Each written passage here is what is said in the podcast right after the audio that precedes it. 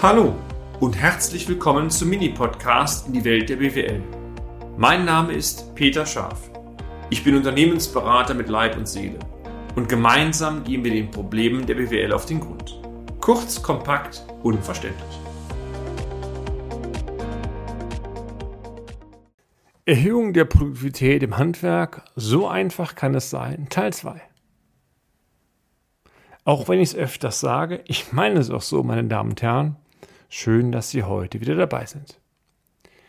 Ich darf auf die letzte Folge kurz zurückkommen. Dort haben wir von einem mittelständischen Mandanten berichtet, einem Handwerksunternehmen, was, als wir das Mandat übernahmen, einige Themen hatte, die es zu lösen galt. Unter anderem lag ein sehr hoher Krankenstand vor und die Pünktlichkeit der Mitarbeitenden ließ zu wünschen übrig. Das sind so Phänomene, die wir oft das vorstellen. Und diese Signale galt es ernst zu nehmen. Das wurde auch ernst genommen. Und eine, eine wesentliche Maßnahme, die von der Geschäftsführung umgesetzt wurde, war, man hat die Lagerhalle entrümpelt, man hat eine freie Fläche geschaffen. Also das Ausrümpeln war auch nicht, äh, war auch nicht schlecht, hat auch mal ähm, den einen oder anderen Effekt gebracht und hat diese freie Lagerfläche genommen, um die mit relativ wenig Aufwand in eine Art Gemeinschaftsecke umzuwandeln. Man hat eine Kaffeebar errichtet und die Geschäftsführung hat regelmäßig frischen Kaffee spendiert, eine gute Kaffeemaschine angeschafft, Kekse waren da, Stühle und so weiter. Und das Ganze hatte, naja, zwar nicht den Touch an der Wellness-Oase, aber zumindest ist es schon sehr vernünftig und auch angemessen gemacht worden. Und hinzu kam noch, man hat an den Arbeitsprozessen gedreht. Insbesondere ist man, wir haben zusammen überlegt, was wir tun können. Die Arbeitsaufträge wurden bisher einzeln den Mitarbeitenden gegeben. Das heißt, die kamen in die Büros der Geschäftsführung rein und dann wurde gesagt, an dem Tag musste das und das machen. Das wurde so geändert, dass der offizielle Arbeitsbeginn auf 37 gelegt wurde.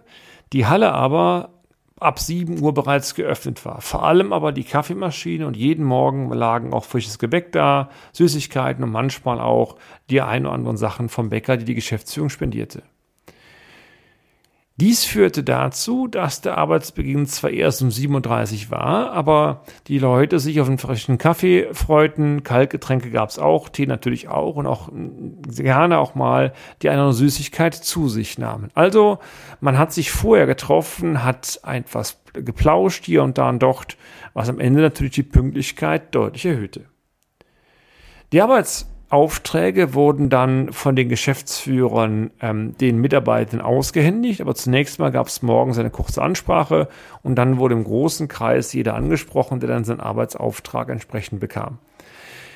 Bei Ausgabe des Arbeitsauftrages wurden auch entsprechende Materialentnahmescheine vorgefertigt, sodass die Leute sich dann an die Lageristen wenden mussten, um das Material entsprechend zu bekommen.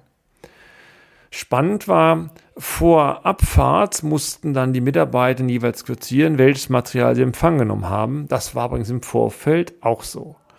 Aber der große Gag bestand nur daran, Gag ist zwar wirklich in Anfang lustig, dass die, äh, die Wegeführung durch die Halle so verändert wurden, dass nachdem die Mitarbeitenden dann die, äh, die Materialien enthalten hatten, sie die Halle durch eine spezielle Tür verlassen mussten und auf in dieser Tür stand meistens eine weitere Führungskraft, oftmals eine der Geschäftsführer.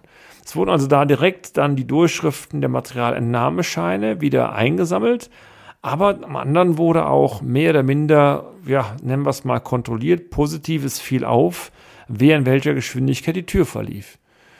Und dieses Prozedere wurde praktisch auch in der umgekehrten Reihenfolge abends eingeführt, sodass also die Mitarbeitenden dann die Materialien, gerade wenn es um Gerätschaften ging, wie Bohrmaschinen und so weiter, wieder abgeben mussten. Und auch da war meistens in einem gewissen Zeitraum eine Führungskraft anwesend, wenn es denn ging. Lassen Sie mich im Folgenden einmal über die eingetretenen Effekte besprechen. Was glauben Sie denn? Haben diese Maßnahmen Früchte getragen? Ich will nur sagen, und ob. Ich darf einmal den Begriff der Investitionsrechnung verwenden und mit diesem argumentieren.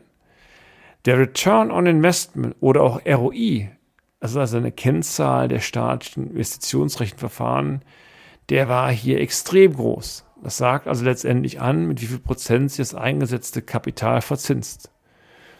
Wenn wir diesen ROI einmal auf die Anschaffung der Kaffeemaschine zuzüglich einer Schale von Süßigkeiten oder Gebäck berechnen würden, dann ständen da Renditen von mehreren tausend Prozent. Was möchte ich damit sagen? Der frische Kaffee schmeckte allen gut, die Süßigkeiten wurden nahezu verschlungen und es stellten sich noch weitere sehr positive Effekte ein. Arbeitsbeginn war zwar erst um 37, aber die Kolleginnen und Kollegen waren hinterher total, nennen wir es mal, scharf darauf, vorher da zu sein, damit sie den berühmten Schnack übers Wochenende noch halten konnten. Und dadurch, dass der Kaffee so gut schmeckte, das Gebäck da war und andere, sagen wir mal, süße Schweinereien da kostenlos ähm, man sich nehmen konnte, führte das dazu, man klönte gerne zusammen. Das hat natürlich einen Rieseneffekt auf das ganze Team. Und natürlich waren die Gespräche größtenteils privat, aber ein Teil davon war natürlich auch dienstliche Sachen. Also, es ging noch besser. Die Arbeitsaufträge wurden zwar erst ab 37 ausgegeben, aber dadurch, dass die Ausgabe vor der gesammelten Mannschaft erfolgte, fiel natürlich direkt auf, wer später kam. Also Quintessenz, die Kolleginnen und Kollegen haben dann teilweise sich schon mal den einen oder anderen, nennen wir es mal, geschnappt. Was war denn heute mit dir los? Führten der Summe dazu, die Pünktlichkeitsquote stieg massiv. Sie können das Ganze auch Gruppendynamik nennen. Ein tolles Phänomen, finde ich. Übrigens auch die Zeitspanne zwischen Ausgabe der Arbeitsaufträge, Abholen des Materials und natürlich dann Verlassen des Geländes in Richtung Kunde. Auch diese Zeitspanne sank, sank deutlich. Das lag daran, dass ja die Wegeführung anders war und natürlich die Geschäftsführung auch mitbekam, wer wann in welcher Geschwindigkeit das Lager verließ. Das Ganze, so möchte ich es verstanden haben, soll nicht bedeuten, dass eine Art Polizeistaat eingeführt worden ist. In der Summe waren die Effekte aber sehr, sehr gut spürbar. Und vor allem die Vier-Tage-Woche, die da bereits eingeführt worden war, tat ein Übriges. Die Leute hatten einen Tag mehr frei und sie kennen das selber. Dieser Tag ist Gold wert, egal ob sie ihn für die Familie nutzen oder für Hobbys oder was auch immer. Quintessenz, die Effekte in der Summe, Vier-Tage-Woche, Wellness-Orange, geänderte Arbeitsabläufe bei Beginn und teilweise auch bei Ende, als die Mitarbeiter wieder zurückkamen, haben sich spürbar gerechnet. Die Arbeitszufriedenheit stieg, das Betriebsklima wurde besser, die Krankenquote ging zurück und natürlich halt eben die Produktivität stand, stieg. Was will ich damit sagen? Die Leute hatten natürlich auch Spaß zu arbeiten, gingen gerne hin und dass damit auch die Qualität der ausgeführten Arbeiten steigt, ist fast ein Abfallprodukt.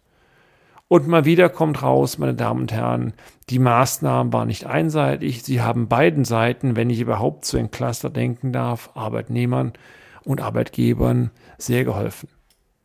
Es ist doch manchmal schon erstaunlich, was man mit ein paar pfiffigen Ideen einem moderaten Budget und einer konsequenten Mitarbeiterführung nicht alles erreichen kann. Finden Sie nicht? Ich finde es schon. Ich freue mich, wenn Sie beim nächsten Mal wieder dabei sind. Bis dahin, machen Sie es gut, Ihr Peter Schaff. Und damit sind wir auch schon am Ende des heutigen Podcasts. Haben wir Ihr Interesse geweckt? Fein. Dann besuchen Sie uns doch einmal auf unserer Homepage unter www.scharf-office.de und schalten Sie auch beim nächsten Mal wieder ein auf eine kleine Reise in die Welt der BWL. Ihr Peter Schaaf.